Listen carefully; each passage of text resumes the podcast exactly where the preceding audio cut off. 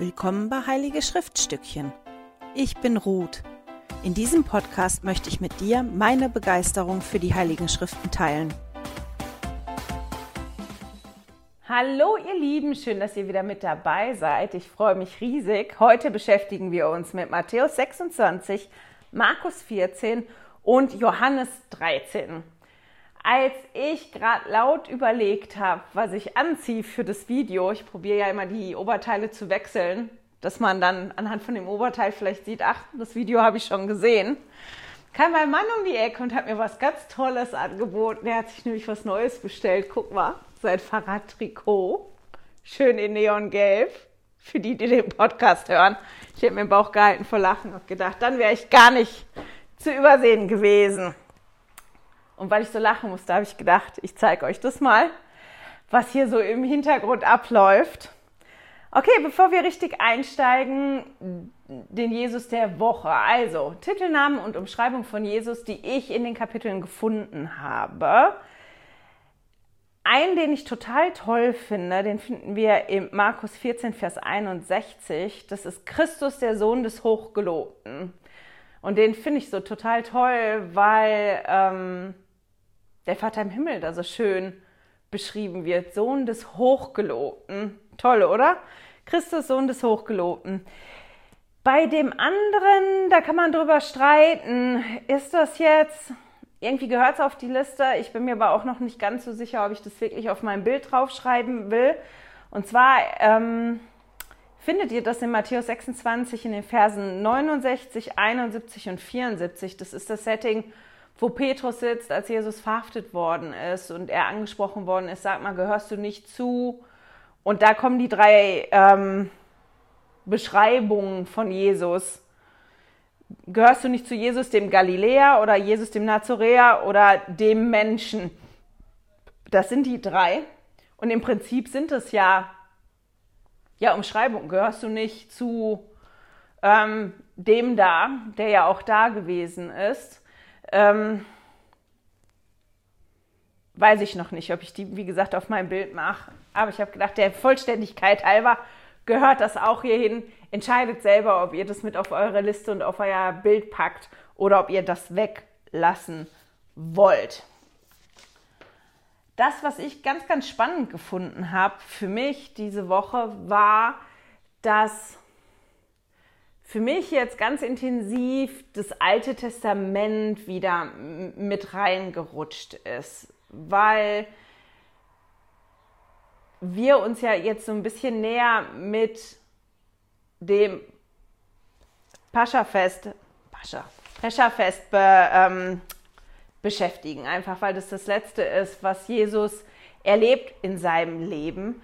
Und wenn man sich diese ganze Symbolik anguckt, also Mann, wenn ich mir die ganze Symbolik angucke, ich halt wie so zurückgeworfen werde ins Alte Testament, weil ich ja letztes Jahr das erste Mal wirklich richtig intensiv das Alte Testament studiert habe und mich da so ein bisschen mit beschäftigt habe und für mich das ganz faszinierend ist, diesmal dann jetzt im Neuen Testament das zu lesen und, und diese ganzen Zusammenhänge und so zu sehen. Da kommen wir aber gleich nochmal drauf. Weil einsteigen tun wir ja eigentlich mit der Salbung von Jesus.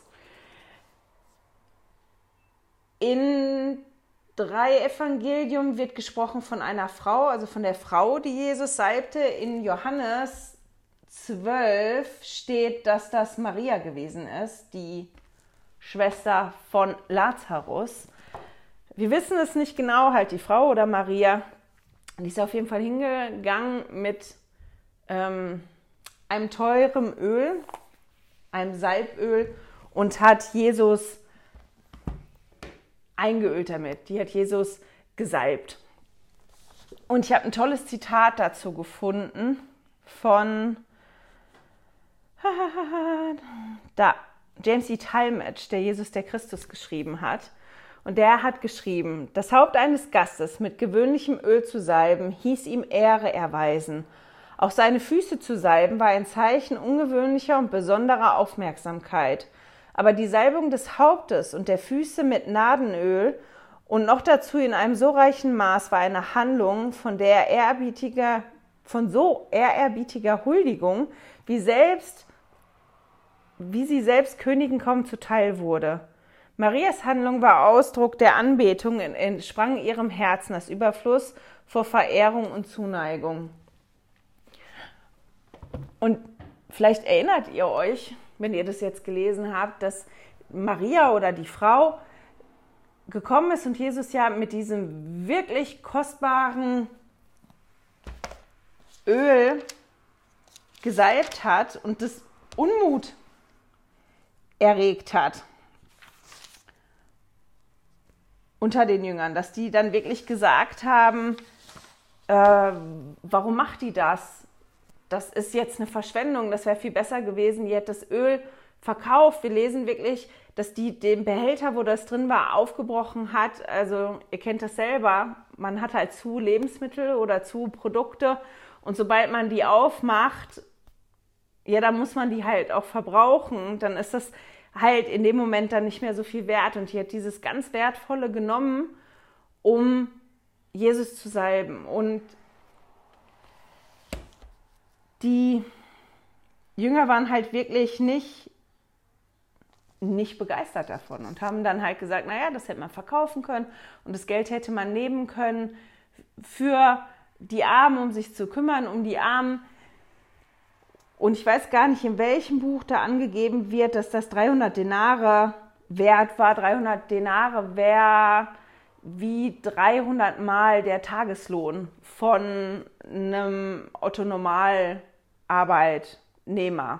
Also für einen, der so gearbeitet hat, ganz normal war das ungefähr der Tageslohn. Könnt ihr euch vorstellen, 300 Tage arbeiten dafür, wie wertvoll das war.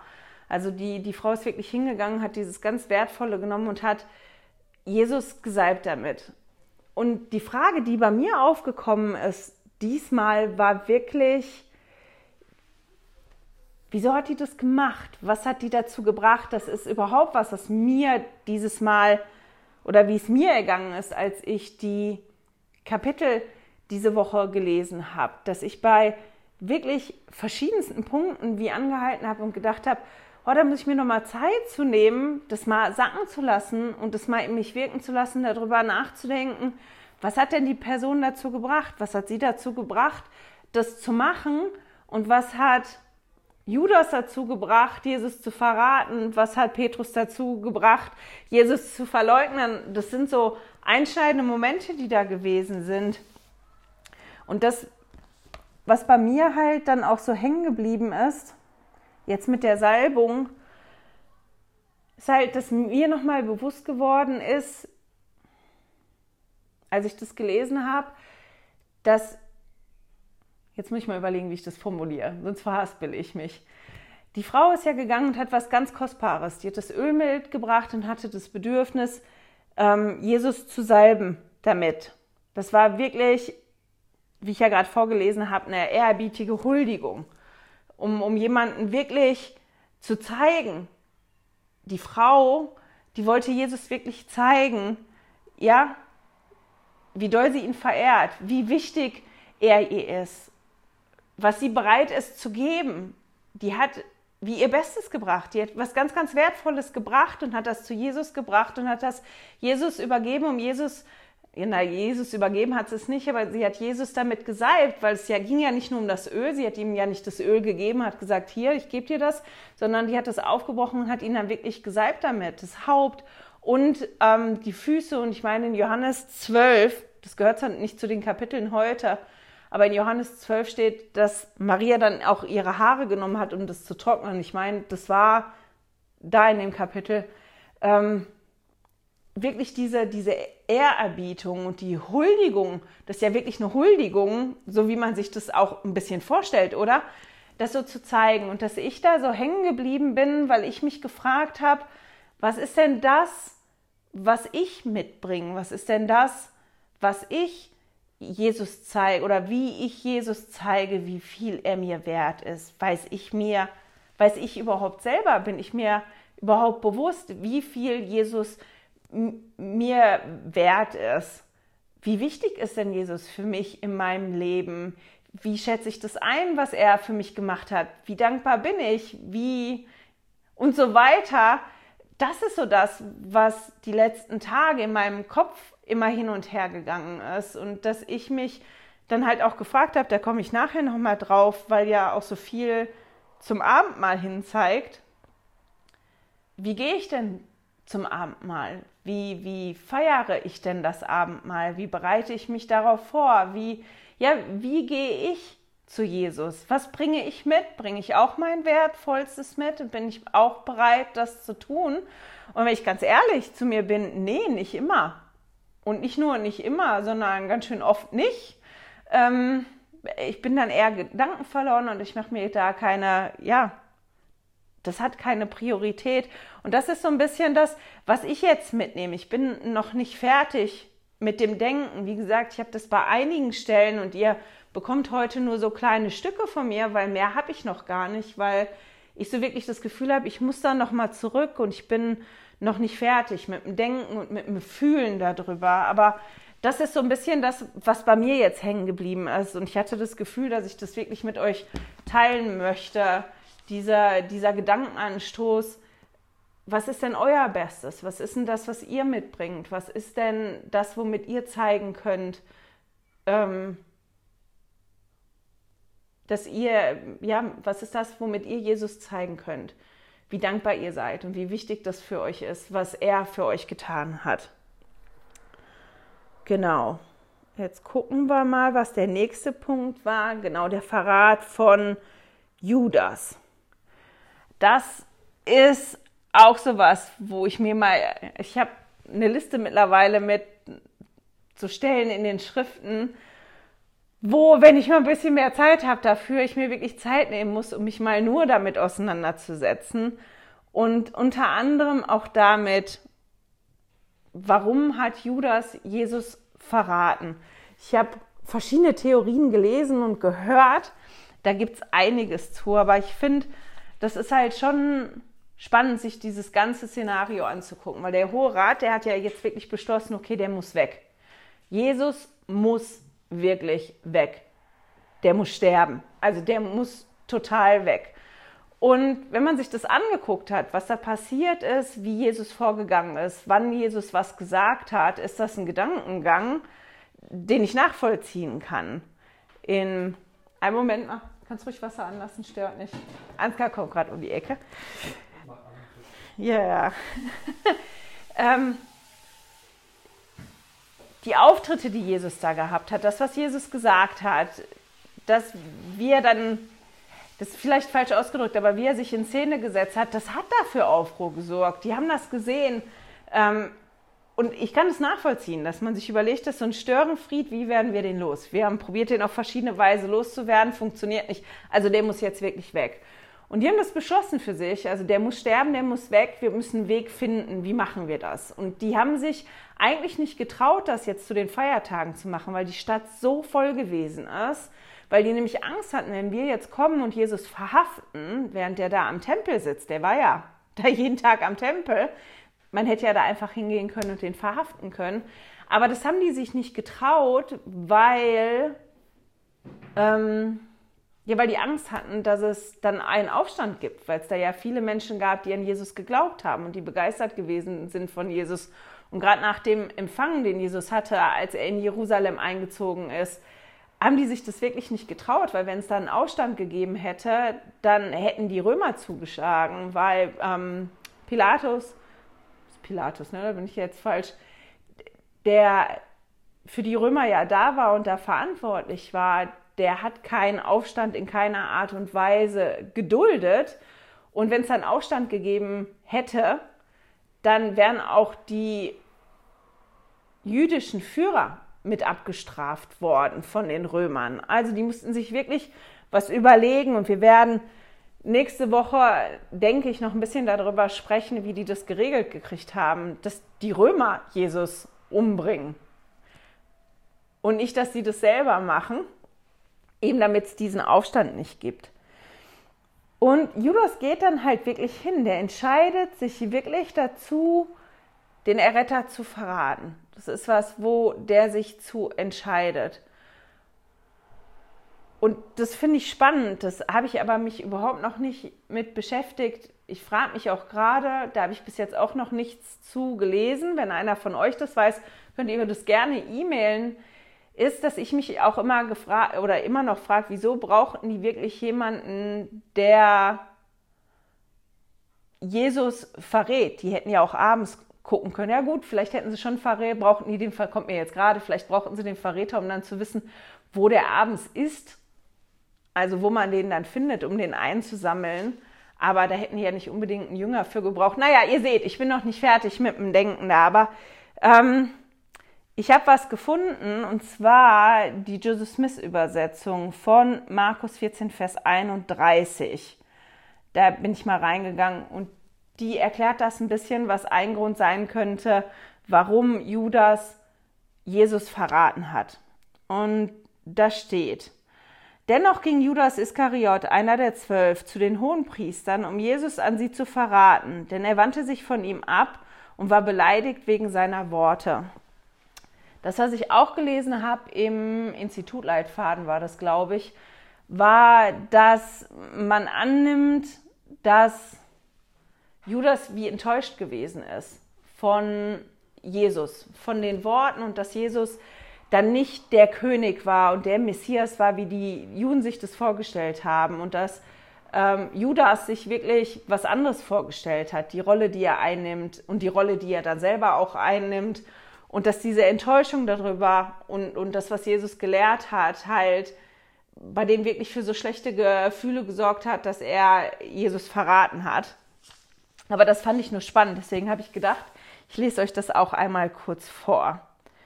So, jetzt kommen wir zum Pescha-Fest. Da gibt es ja verschiedene Aussprachen. Pescha-Fest, äh, Pascha-Fest. Und ich habe heute wieder Schwierigkeiten mit dem Reden und so weiter.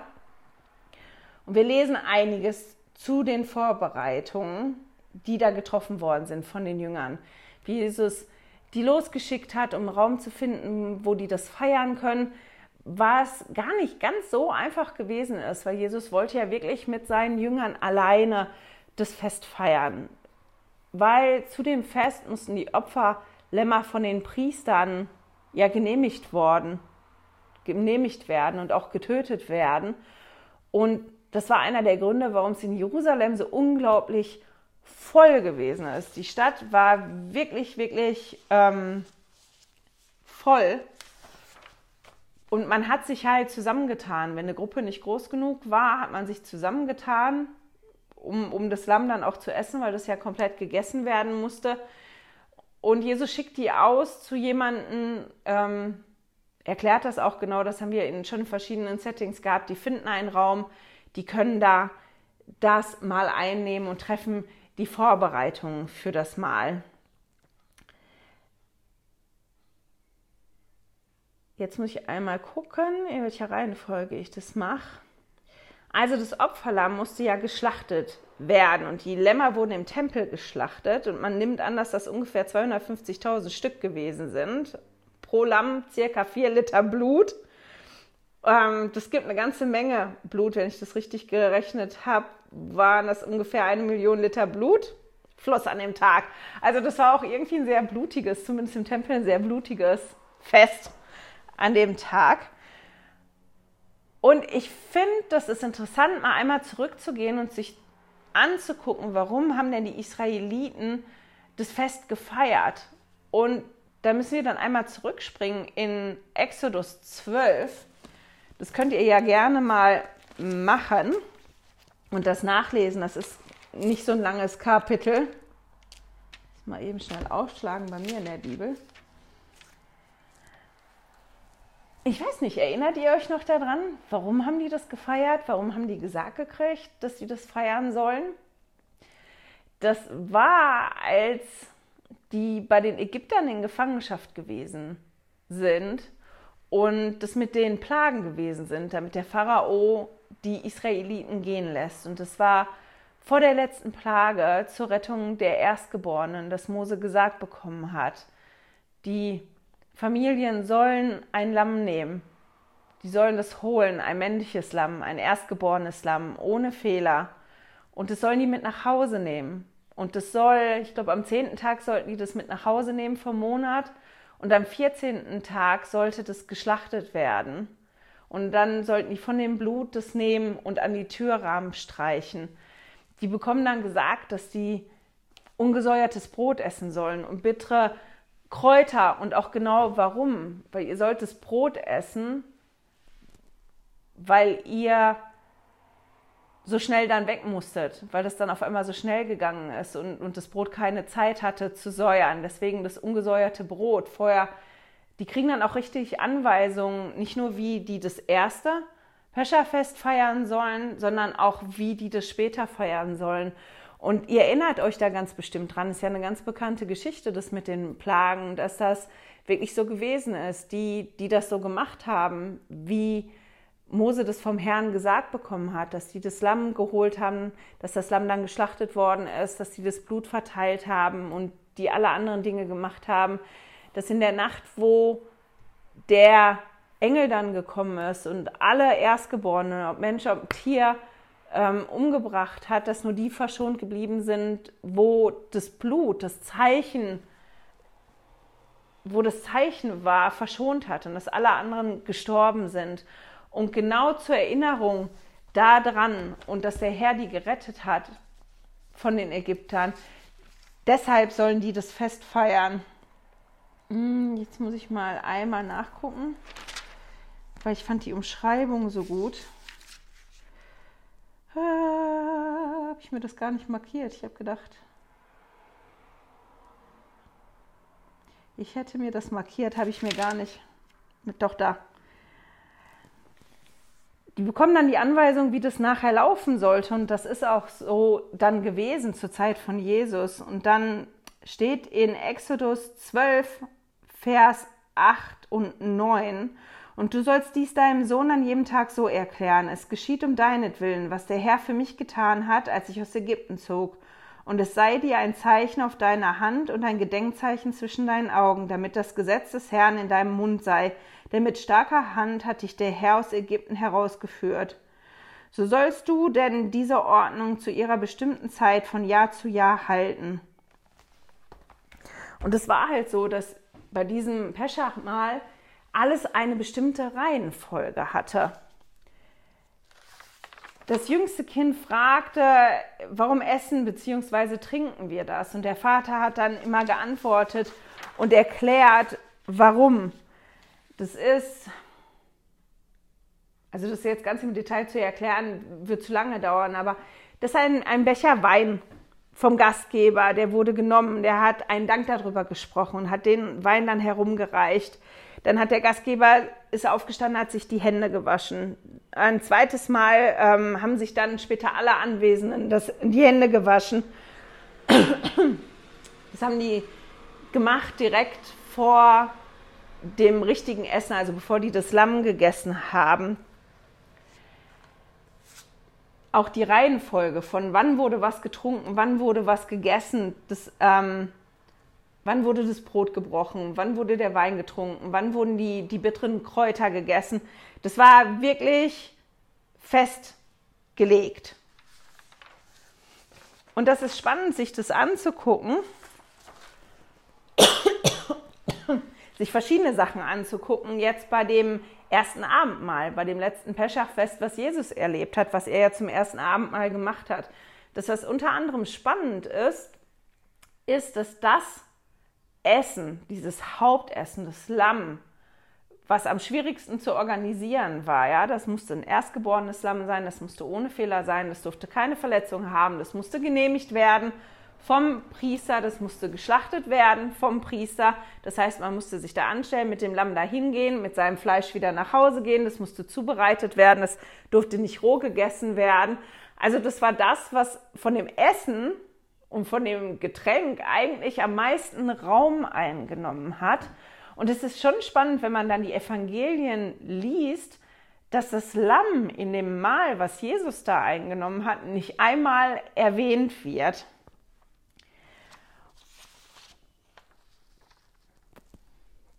Entschuldigung. Wenn man sich das anguckt und ein bisschen weiß, okay, das hatte so eine Reihenfolge, eigentlich ist das so abgelaufen. Und dann liest, wie, wie dieses Essen hier abgelaufen ist, dann bekommt man mit, dass Jesus wie das Skript geändert hat. Und er ja dann auch gesagt hat, ihr esst das Brot in Erinnerung an meinen Leib und ihr trinkt ähm, mein Blut, das vergossen wird. Also ihr trinkt den Wein in Erinnerung an das Blut, was vergossen wird. Dass er halt wirklich hingegangen ist und das verändert hat. Und wenn man sich das anguckt, man eigentlich schon da sieht, dass Jesus jetzt zum Lamm wird. Man, die sprechen gar nicht über das Lamm. Ich nehme an, das Lamm wird da gewesen sein, aber das spielt keine Wichtigkeit, weil Jesus wirklich wie da schon die Position von dem Lamm einnimmt. Und jetzt muss ich, ich bleibe immer hängen, ich bleibe hängen, eben weil ich geistig auch, das ist genau das, wie meine Woche gelaufen ist mit den Kapiteln. Ich habe so drüber nachgedacht und hatte dann so einen Gedanken und dann bin ich wie hängen geblieben. Das war ganz oder ist ganz komisch diese Woche bei mir mit den Schriften. Ähm, beim ersten Pescherfest, als sie das gefeiert haben, in Ägypten noch, als sie Gefangene gewesen sind, haben die ja auch gesagt gekriegt, ihr sollt das Lamm holen. Am zehnten Tag, ihr sollt es mit nach Hause nehmen, das soll bei euch wohnen und am vierzehnten Tag geht ihr und da muss es geschlachtet werden. Das heißt, je nachdem, wie man zählt, war das Lamm drei oder vier Tage zu Hause. Und ich weiß nicht, wenn man so ein süßes Tier zu Hause hat und sich darum kümmert und es dann geschlachtet wird und geopfert wird, ist es, glaube ich, schon anders als wenn das einfach irgendein Tier ist. Ich gehe zum Händler, ich hole das beim Händler und marschiere dann mit dem Tier vom Händler zum Tempel und es wird da geschlachtet. Das ist schon was anderes, oder? Wenn ich das nach Hause nehme und ich mich zu Hause ein paar Tage drum kümmere und gucken muss, dass es dem Tier ja gut geht, weil das muss ja gut und perfekt und unbeschoren sein, damit das nach wie vor gut bleibt. Also ich kann nicht hingehen und das vernachlässigen und ignorieren dass das ja wirklich eine andere Nummer ist und dass das viel schwieriger gewesen sein muss dafür. Und dass, wenn die das gefeiert haben, dieses Fest und das Lamm da gewesen ist, das auch speziell gewesen sein muss für die Erstgeborenen, oder? Oder für die Eltern von den Erstgeborenen, ähm, daran erinnert zu werden, ja. Mein Erstgeborener, die Erstgeborenen sind verschont worden damals und die Stelle von dem Erstgeborenen hat dieses Lamm angenommen. Und das ist das, was man hier so ein bisschen, finde ich, auch anklingen sieht bei, bei dem ersten Abendmahl. Man liest halt wirklich nichts von dem Lamm in, in diesem Mahl. Man liest vom Wein, man liest auch, wie das Brot gebrochen wird, aber man liest nichts davon. Und Jesus wird da schon quasi wie das Lamm. Und da komme ich wieder zu der Frau mit dem Öl, mit dem Salböl zurück. Der wird, Jesus wird zu diesem Kostbaren, zu der Person, die ganz wichtig ist. Der Frau war Jesus so wichtig und der war das bewusst. Die hat erkannt für sich selber, Jesus ist mir so wichtig, der ist mir so wichtig und der ist mir so viel wert und deswegen möchte ich ihm das zeigen. Ähm, und die konnte das schon ausdrücken. Und dass man das hier halt sieht, jetzt, wie Jesus jetzt diese Rolle wirklich einnimmt, wie, wie das jetzt alles ich weiß gar nicht, wie kann man Fahrt aufnimmt, wie, wie jetzt alle Puzzleteile ähm, so zusammenkommen. Während die beim Essen sitzen, sagt ja Jesus denen, dass einer ihn verraten wird. Und ich finde die Reaktion von den Jüngern ganz spannend, weil die das nicht in Frage stellen. Ah nein, das macht ja keiner. Mm -mm sondern die Reaktion von denen dann ist, bin ich das Herr? Bin ich derjenige, der dich dann verrät? Und als ich das diesmal gelesen habe, habe ich mich halt gefragt, wäre das meine Reaktion gewesen? Weiß man das nicht? Also wüsste ich nicht, wenn ich da sitzen würde, ich, ich verrate ihn nicht, wäre ich mir da nicht sicher gewesen. Und ich finde, das ist schon eine, eine interessante Reaktion, oder? Dazu. Und ich habe eine Ansprache gefunden, die total toll ist, von Dieter F. Uchtdorf. Und die heißt, bin ich es doch nicht Herr. Die ist von 2014. Ich meine, von der Herbstgeneralkonferenz 2014, weil ähm, da findet ihr die. Bin ich es etwa her, heißt die. Und da sagt er, die Jünger stellten die Worte Jesu nicht in Frage. Sie blicken sich nicht um, zeigten nicht auf jemand anderen und fragten auch nicht, ist es etwa? Stattdessen waren sie sehr betroffen und einer nach dem anderen fragte ihn, bin ich es etwa Herr? Ich fragte mich, was wir wohl machen würden, wenn wir die Umsitzenden anschauen und uns innerlich sagen, wahrscheinlich meint der Bruder Hansen, bei dem war ich mir nie so ganz sicher. Oder gut, dass Bruder Braun da ist, das musste ja mal gesagt werden. Oder würden wir, wie einst die Jünger, in uns schauen und uns die schmerzliche Frage stellen, bin ich es etwa?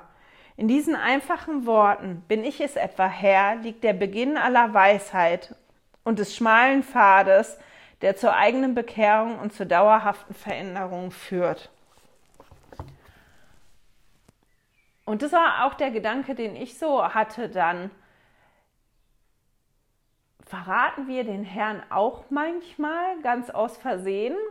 Ich glaube, dass ein Großteil von den Jüngern, ich meine, Judas wusste ja, dass er das gewesen ist, aber als die anderen sich in, in, in Frage gestellt haben, bin ich das etwa dass sie sich ganz bestimmt gefragt haben, mache ich das aus Versehen? Ja, ähm, das kann ja auch, un also Judas hat das ganz absichtlich gemacht. Man kann jemanden absichtlich verraten man kann jemanden aber auch unabsichtlich verraten, indem man Gedanken verloren ist oder ja, indem irgendwas nicht wichtig ist. Man kann ja auch wie so Werte verraten, wie ja, man kann Geheimnisse aus Versehen verraten ohne dass man eigentlich die Absicht hat. Und ich glaube, bei den meisten von uns läuft dieses in Anführungsstrichen Jesus verraten nicht absichtlich, sondern das ist was Gedankenverlorenes, was so passiert. Und deswegen finde ich diese Frage halt gar nicht schlecht, bin ich es etwa her? weil ich glaube, ich hätte nicht so reagiert in dem Moment. Und die Ansprache, die Elda Uchdorf da gegeben hat, die lohnt sich wirklich zu lesen. Also die findet ihr, wenn ihr guckt bei den Generalkonferenzen oder das googelt, bin ich es etwa her und dann Uchdorf. Und ich werde die im Newsletter verlinken. Genau, wir hüpfen mal durch. Schon wieder so viel Zeit vergangen.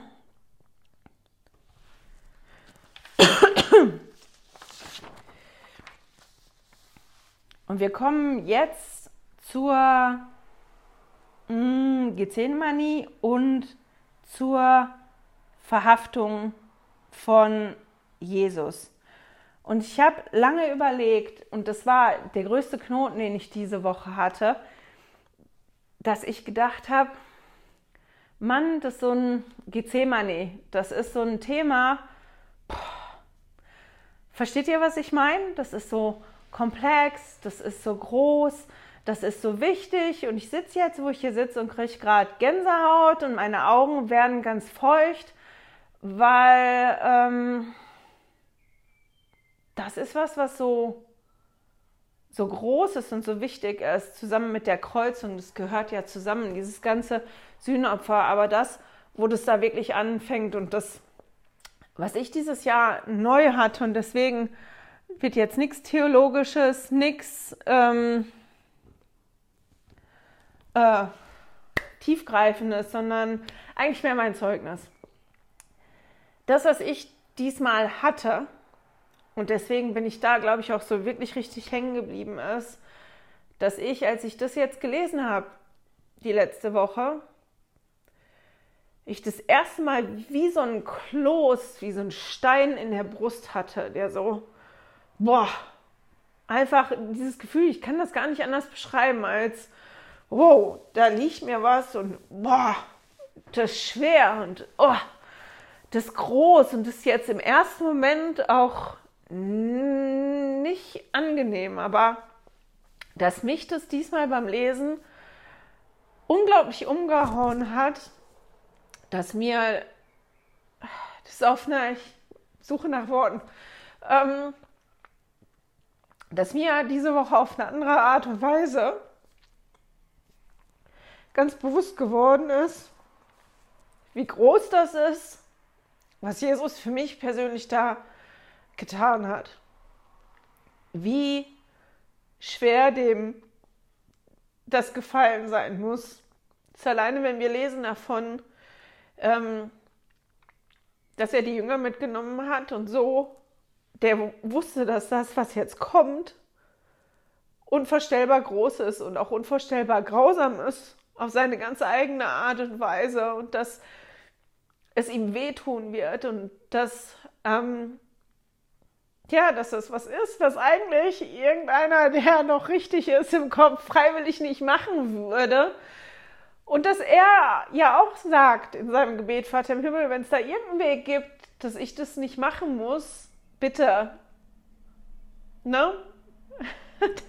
ich muss das nicht machen, aber wenn es keinen anderen Weg gibt, dann bin ich bereit, das zu machen. Und auch ähm, als einer seiner Nachfolger, seiner ähm, Follower, wollte ich jetzt gerade sagen, einer seiner Jünger ähm, hingegangen ist und dem Römer das Ohr abgehackt hat und er den geheilt hat und dann gesagt hat, meinst du nicht, ich hätte mir, ich weiß gar nicht mehr, wie viele Engel kommen lassen können, die mir geholfen hätten, dass mir das so bewusst geworden ist diesmal, ja, Jesus war nicht schutz- und wehrlos.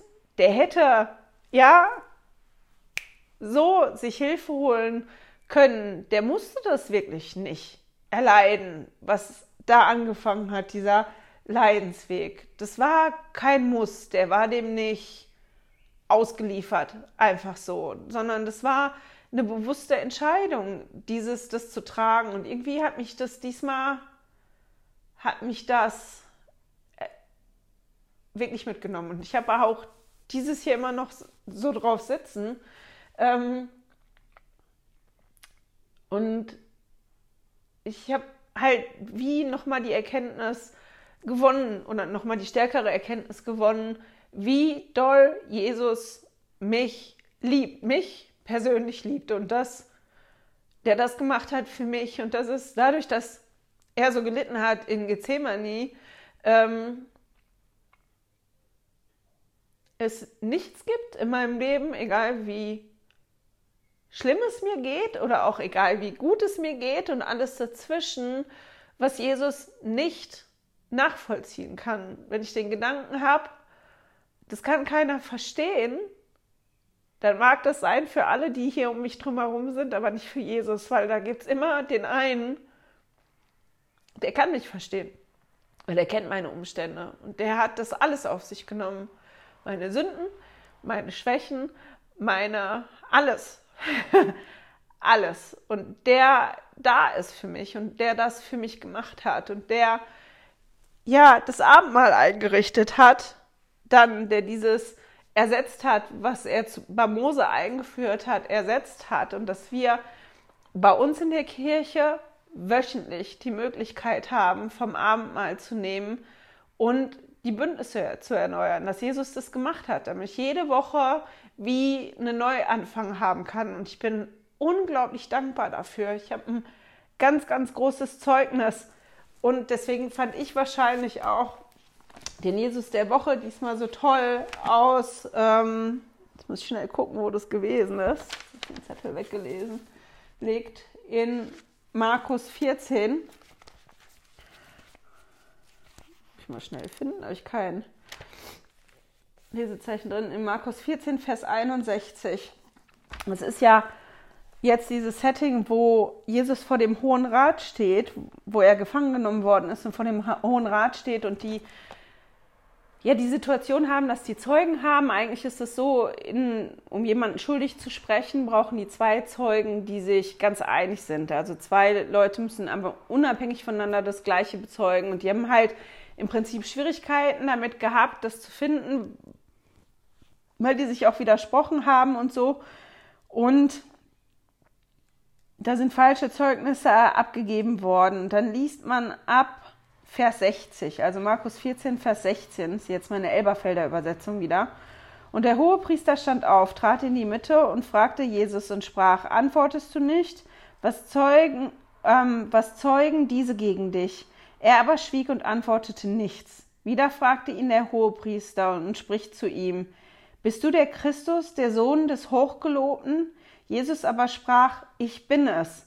Und ihr werdet den Sohn des Menschen sitzen sehen, zur Rechten der Macht und kommen mit den Wolken des Himmels. und das war ja dann die Aussage, das war wie das Todesurteil. Wir lesen dann, dass der hohe Priester das Kleidungsstück zerrissen hat und gesagt hat, da, Gotteslästerung. Wie gesagt, nächste Woche sprechen wir darüber, wie die das gedreht haben, dass die Römer den auch zu Tode verurteilen, weil für Gotteslästerung, äh, das wäre den Römern egal gewesen. Aber dieses, mich, wie gesagt, dieses ganze ab der Gefangen, Gethsemane Gefangennahme, das war das, was boah, mich so eingeholt hat diese Woche und was so reingehauen hat bei mir. Und deswegen mochte ich wahrscheinlich auch diesen, diesen Umschreibung.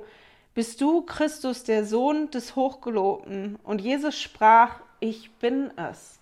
Also ich bin, dass der da wirklich steht und sagt, ja, ich bin der Sohn Gottes. Ich bin der Messias. Ich bin der, auf den ihr gewartet habt. Ich bin der, der das machen wird. Und ähm, ja, und ich bin einfach dankbar dafür, dass er das ist, dass er diesen Part freiwillig auf sich genommen hat und dass ich davon profitieren kann heute und dass ich zu der besten Ruth werden kann, dadurch, die möglich ist. Und dass mir diese Woche auf eine andere Art und Weise nochmal bewusst geworden ist, wie viel Jesus mir wert ist und wie wichtig Jesus in meinem Leben ist, welche Re Rolle Jesus in meinem Leben spielt und dass das viel größer ist, seitdem ich mir mehr Mühe gebe, mehr Raum in meinem Leben zu machen für den Vater im Himmel und für Jesus. Dass diese Beziehung eine engere geworden ist und dass ich feststelle, dass ja, weil meine Beziehung zu meiner englischen Familie enger geworden ist, da auch meine, meine Liebe größer geworden ist und dass deswegen ja da eine andere Wertschätzung ist und ein anderes Gefühl ist. Und da bin ich unglaublich dankbar für. Und dabei belasse ich es heute auch. Ich hoffe, dass ihr auch irgendwas Schönes gefunden habt in den Kapiteln, irgendwas, was euer Herz berührt hat oder wo ihr hängen geblieben seid, irgendwas, wo ihr euch Gedanken machen könnt. Und ich hoffe, dass ihr auch die Liebe vom himmlischen Vater und von Jesus für euch spüren könnt und erkennen könnt. Und mit dem Gedanken schicke ich euch in die nächste Woche. Ich hoffe, wir hören und sehen uns dann wieder. Tschüss! Hey, danke fürs Zuhören. Dieser Podcast ist die Audiospur von meinem YouTube-Video. Wenn du mich also nicht nur hören, sondern auch sehen möchtest, findest du mich auf YouTube unter Heilige Schriftstückchen. Melde dich auf www.heiligeschriftstückchen.ch für meinen Newsletter an und erhalte Zitate und Links passend zu jeder Episode. Außerdem findest du mich auf Facebook und Instagram, auch unter Heilige Schriftstückchen. Auf Instagram allerdings mit UE statt mit Ü.